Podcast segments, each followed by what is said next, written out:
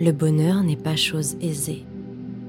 Il est très difficile de le trouver en soi et impossible de le trouver ailleurs.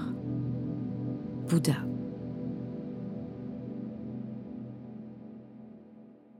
J'ai grandi dans une grande famille avec de fortes personnalités et euh, moi j'ai toujours été euh, très attiré par les gens, les humains et, euh, et bien sûr le toucher. Euh, ce qui m'a beaucoup orienté. Euh, on, me disait souvent qu'il fallait que je fasse euh, kiné ou ma sœur plus tard quand j'étais jeune. Et, et moi, j'étais à fond dans le sport, donc j'ai fait deux ans de STAPS. Et effectivement, déjà, quelque chose me parlait dans l'humain, alors je, me suis orienté en kiné, tout en restant en STAPS. Et ils m'ont j'ai pas du tout réussi mes deux années. Et là, je suis allé tout simplement voir une conseillère d'orientation qui, après avoir écouté un peu euh, ma vie et ce que je pouvais lui dire, euh, m'a retourné un papier et me montre le métier d'ostéopathie. Et ça a été dingue parce que c'était évident. Euh, elle m'a juste dit, je crois que ça c'est fait pour vous. Et donc je me suis renseigné à partir de là. J'ai appelé un ami de ma famille qui a un ponte sur Paris. Et, lui m'a parlé de l'ostéopathie, et là j'ai été complètement conquis avant même d'aborder le, le domaine. Et je suis rentré en école, euh, j'ai fait six ans d'ostéopathie, et, euh, et, en parallèle, j'ai toujours été intéressé par d'autres approches parce que ce qu'on enseigne dans les écoles, euh, il y a beaucoup de biomécanique. On demande à, à 100 personnes d'apprendre la même chose de la même manière. Et, euh, et à partir de là, quand c'est un métier humain comme l'ostéopathie, c'est hyper difficile de, l'enseigner. Il faudrait qu'un maître enseigne à un élève. Et, et non, quand tu montes une école, ça se passe pas comme ça. Et donc à côté, je pratiquais beaucoup de biodynamie. Donc la biodynamie, euh, on peut peut-être, euh, pour commencer, on peut peut-être euh, structurer l'ostéopathie en trois approches différentes. Il y a le structurel, qui est vraiment quand on surprend les tissus. Et donc là, c'est là où on fait craquer, que les gens disent que mon ostéopathe me tord dans tous les sens. Il y a le tissulaire, qu'on appelle aussi fonctionnel et c'est ce qu'apprennent un peu les écoles, et notamment la mienne, euh, où là, vraiment, on est à l'écoute des tissus. Euh, les tissus qui composent absolument tout le corps, parce que que ce soit un os, un organe, la peau, le cerveau, euh, tout est fait de tissus, c'est juste pas les mêmes. Et, voilà, comme, on peut sentir un tissu qui a été cou, cousu ou autre chose, on, peut faire pareil dans le corps humain. Donc c'est vraiment ça qu'on développe et, qu'on essaye d'apprendre dans les mains quand on est à l'école. Et il y a une troisième approche qui s'appelle la biodynamie. Et euh, bien sûr, ces approches sont de plus en plus fines, mais alors celle-ci prend en compte que entre les mains, on n'a pas seulement un corps, mais aussi une âme et un esprit. Et donc là, le champ des possibles juste euh, s'élargit un peu à l'infini. Et, euh, voilà, on essaye de prendre en compte euh, le, le, patient dans sa globalité. Donc euh, il y a beaucoup de choses qui s'ouvrent et l'ostéopathie est presque réduite réducteur comme mot, euh, parce que c'est déjà difficile de définir ce qu'est l'ostéopathie, tellement que c'est vaste et qu'il y a des approches différentes. Mais alors c'est impossible de définir ce qu'est un ostéopathe, euh, tellement qu'on est tous différents. Et par exemple, dans mon école, on est sorti à 90 diplômés. Et ben, on a, alors qu'on a le même enseignement, des mêmes profs, avec les mêmes cours, euh, on est tous hyper différents dans nos approches. Et ça, c'est assez impressionnant euh, en sortant de l'école. Et donc, j'ai pu faire après le diplôme un stage d'ostéopathie biodynamique chamanique et euh, par un, un, grand ostéopathe qui s'appelle Pascal Ancelin. Et euh, c'était dans la Drôme, le stage, dans un lieu biodynamique. Les agriculteurs connaissent bien ce terme. Donc la biodynamie, c'est vraiment voilà, prendre en compte que chaque cellule est faite d'énergie et que du coup, on est fait entièrement d'énergie qui vivent entre elles, qui s'expriment constamment. Et tout ce qui est vivant autour de nous l'est. On peut, euh, dans l'esprit de la biodynamie, on parle aussi de, euh, de la Terre et de l'univers. Et on se rend compte que, par exemple, ceux qui n'ont pas de parents, ou qui ont perdu un de leurs parents, on se rend compte que nos parents biologiques ne sont finalement que nos parents biologiques et qu'on peut très bien se faire élever par nos oncles, tantes, grands-parents ou même d'autres gens qui ne sont pas de la famille. Et on peut s'en sortir au niveau de l'équilibre tout au long de sa vie. Parce que justement, tout ce qui est sur cette terre vient de la terre. Que ce soit nous, les voitures, les immeubles, tes vêtements, euh, absolument tout euh, vient de la terre. Et, pareil, quand on meurt, on, se rend à la terre. Et cette terre qui est entièrement faite d'énergie, c'est elle, notre mère, parce qu'on vient de là. Et cette terre qui baigne dans cet univers, et on sait à quel point il est grand, euh, qui lui aussi est complètement fait d'énergie.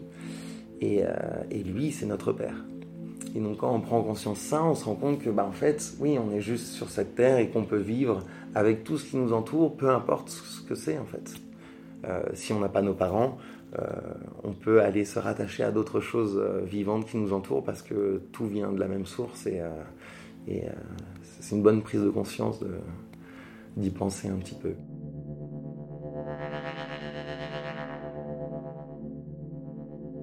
Quand on entend chamanisme, souvent on, pense euh, rapidement à l'Amérique du Sud ou à l'ayahuasca ou à des plantes médicinales comme ça euh, qui peuvent être psychotropes ou autres.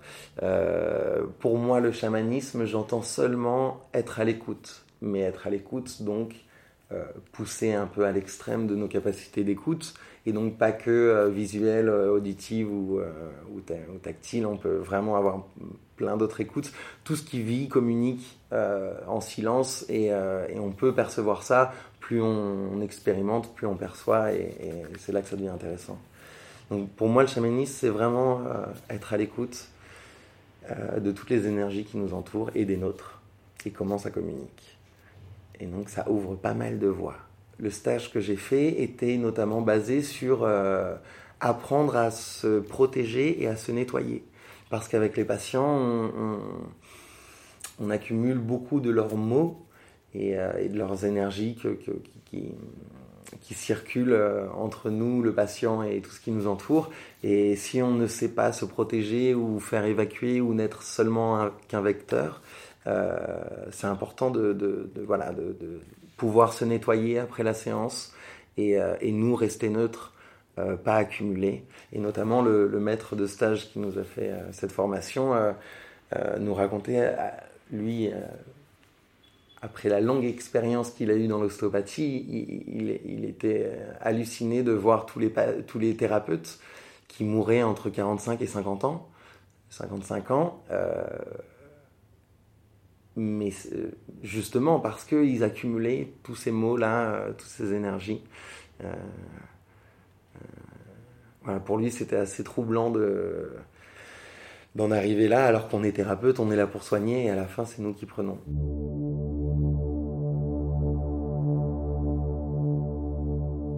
C'est une patiente qui avait deux enfants, enfin qui a toujours, maintenant elle en a trois. Et, euh, effectivement, euh, je l'avais déjà traitée une première fois. Et à la seconde séance, euh, me vient quelque chose de fort euh, en sensation dans le bassin, dans le petit bassin. Et donc au bout de 5 minutes de traitement au niveau du petit bassin, moi je change de position, je lui demande de bien respirer. Et effectivement, on commence à avoir de fortes attractions tissulaires, c'est comme ça qu'on appelle ça dans ce petit bassin et, euh, avec plein de manifestations euh, corporelles, que ce soit de la densité, des mouvements, euh, des, contractions. il y avait plein de choses qui se passaient fort dans, le corps. Et elle a commencé à rentrer en hyperventilation, à commencer à trembler, puis à se cambrer sur la table et, et à verser des chaudes, chaudes larmes. Euh, pour finir à, évacuer des cris, mais qui étaient vraiment libérateurs. Euh, moi, en tout cas, j'avais aucune inquiétude sur le moment et, je vous avoue que euh, je me posais pas trop de questions. J'étais bien dans mes mains et, je laissais dérouler ce qui se passait à ce moment-là. Et au bout de 20 minutes d'une extrême intensité, énergétiquement parlant, euh, euh, ça a commencé à se calmer. Elle a pu reprendre euh, ses esprits tranquillement et, et, à la fin de la séance, elle a pu se redresser. Et, et donc ce traitement était porté sur ces accouchements qu'elle avait fait et notamment le premier qui était par césarienne, qui s'était très mal passé. Et, et elle avait vraiment cette sensation de ne pas avoir accouché et, et avait été troublée par ça. Ça avait compliqué son deuxième accouchement. Et suite à la séance, euh, euh, déjà elle était soulagée parce qu'elle avait pu pleurer comme euh, apparemment ça faisait longtemps qu'elle l'avait pas fait. Et surtout, elle m'a dit mais c'est dingue, j'ai vraiment eu l'impression finalement d'avoir accouché de ce premier enfant et, surtout avoir senti quelque chose sortir de mon bassin. vraiment cette sensation d'accouchement de, quelque chose plutôt que une opération où on te le retire du ventre. Euh, voilà, ça a été hyper fort. Euh, derrière, moi, j'ai essayé de la suivre au maximum euh, parce que en en parlant à des, à des professeurs, ils m'ont confirmé que c'était c'était un, traitement très intéressant, mais qu'il fallait absolument suivre parce qu'il y avait un, suivi postpartum à faire absolument. Parce que pour son corps, pour elle, elle avait vraiment accouché, euh, même si physiquement il n'y avait pas eu d'enfant, euh, les sensations étaient là et dans le corps, euh, ça se ressent aussi. Dix jours après, je la revois et elle était épuisée. Elle m'a dit c'est dingue comme je suis épuisée, mais je me sens bien parce que comme vidée et enfin je retrouve un équilibre en moi, quelque chose de plus harmonieux. Et j'ai eu la chance d'aller travailler au Brésil dans une clinique. Et euh, c'est sur une île avec une super belle énergie. Là-bas, alors, euh, on a eu des super bons résultats au niveau de la clinique. Et donc beaucoup de patients, et notamment des patients qui venaient euh, avec des cancers, des leucémies. certains venaient... J'ai une maman qui m'a amené son fils de 15 ans parce qu'il n'était pas heureux ou d'autres cas voilà très particuliers qu'on on va pas spécialement consulter euh, pour ces choses-là en France. Et, euh, et j'ai eu une enfant de deux ans et demi euh, avec d'énormes lacunes cérébrales, mais que les médecins et les examens complémentaires ont du mal à diagnostiquer. Mais la gamine ne marche pas ne parle pas, pas un seul mot. Elle a deux ans et demi. Elle, ne, elle dort très mal, elle digère assez mal et, euh, et elle a des troubles, euh, c'est-à-dire que euh, au niveau, par exemple, de son regard, il y a des moments où elle reste figée et, elle ne répond pas trop à l'environnement. Donc c'est un peu inquiétant. il y a plein de suspicions de maladie, mais, mais les médecins n'ont encore rien trouvé. Donc voilà, moi et ah oui, aussi elle fait des crises, pas épileptiques, mais euh, spasmodiques, qui, qui, qui, la, qui l'attend d'un point de vue extrême dans son corps. Et elle serre fort les dents, elle bave, euh, vraiment ça la met dans tous ses états. Et je vous raconte même pas les parents dans quel état ça les met. Et donc j'ai essayé de la traiter deux fois euh, dans la clinique et, les deux fois ça a amené à rien parce que l'enfant ne voulait pas se faire traiter, rejeter tout, tout contact énergétique, euh, toute communication. Donc j'ai demandé aux parents et à la clinique si je pouvais aller euh, chez eux le soir pendant qu'elle dormait et faire une séance spéciale pour justement essayer un autre traitement et surtout pouvoir la traiter parce que à la clinique je ne pouvais pas. Tout le monde a accepté. Je me suis retrouvé à 10h du soir au fin fond de, l'île brésilienne, aller euh, chez ces presque inconnus euh, euh, qui m'ont reçu et je leur ai expliqué avant le traitement comment ça allait se passer. C'est-à-dire que j'allais préparer la pièce, l'enfant, et après recevoir la mère dans la pièce, qu'elle allait venir se mettre en contact physique avec son enfant et simplement par les pensées, se remémorer toutes les étapes à partir de la conception de cet enfant. Donc avec le père, puis euh, l'annonce de, la grossesse, le premier trimestre, le deuxième, le troisième, euh, l'accouchement et euh, l'après-accouchement. Et donc moi, je me mets au moment où je traite l'enfant et que la mère rentre dans la pièce en contact physique avec son enfant et commence à penser à toutes ces étapes, les tissus de l'enfant parlent, en tout cas s'expriment par rapport aux pensées de la mère, et ça c'est assez euh, flagrant dans les mains. Euh, il y a vraiment une organisation des tissus dans le corps qui, change, qui évolue.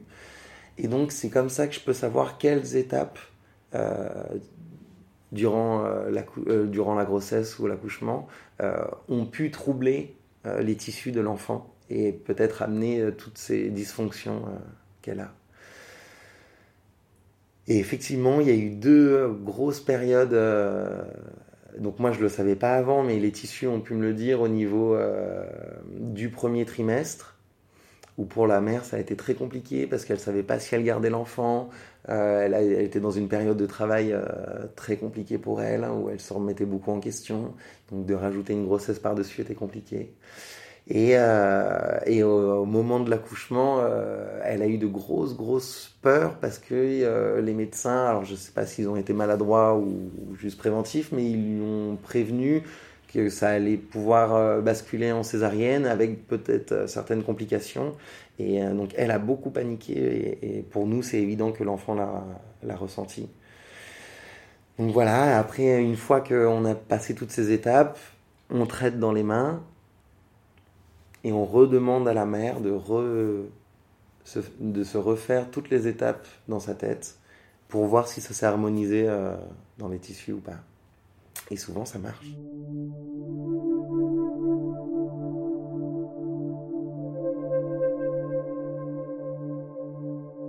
Pour moi, cette expérience a vraiment été particulière parce que je me, dans la salle, j'ai dû moi-même rentrer dans un état de, de, lâcher prise et de, de neutre, comme je l'ai dit tout à l'heure, euh, extrêmement fort pour pouvoir accéder vraiment au tissu de, l'enfant, voire euh, jusqu'à l'accouchement euh, qu'elle a vécu.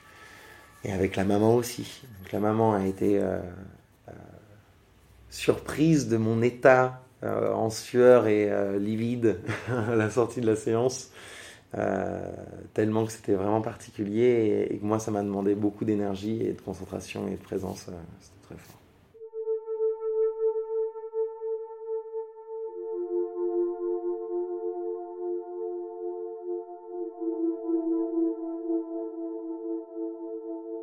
Et on peut se rendre compte que euh, ce qui peut nous aider dans, dans beaucoup de choses euh, personnelles et relationnelles, euh, et des fois même professionnelles, c'est la simplicité. Et, on a tendance un peu à l'oublier dans notre société qui complique beaucoup de choses. Mais la simplicité est importante et surtout, elle est accessible. Euh, encore une fois, ça dépend de nos croyances et de nos interprétations, mais, euh, mais c'est important.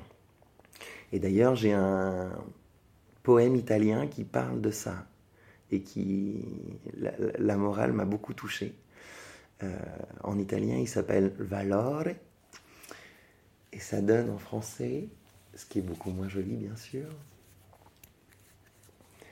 J'accorde de la valeur à toute forme de vie à la neige, la fraise, la mouche. J'accorde de la valeur au règne animal et à la république des étoiles. J'accorde de la valeur au vin tant que dure le repas, au sourire involontaire, à la fatigue de celui qui ne s'est pas épargné, à deux vieux qui s'aiment. J'accorde de la valeur à ce qui demain ne vaudra plus rien et à ce qui aujourd'hui vaut encore peu de choses j'accorde de la valeur à toutes les blessures.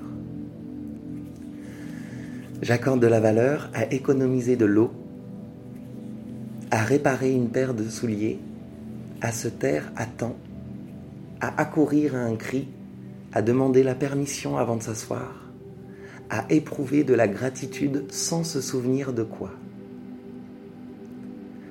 J'accorde de la valeur à savoir où se trouve le nord dans une pièce, quel est le nom du vent en train de sécher la lessive? J'accorde de la valeur à l'usage du verbe aimer et à l'hypothèse qu'il existe un créateur. Bien de ces valeurs, je ne les ai pas connues.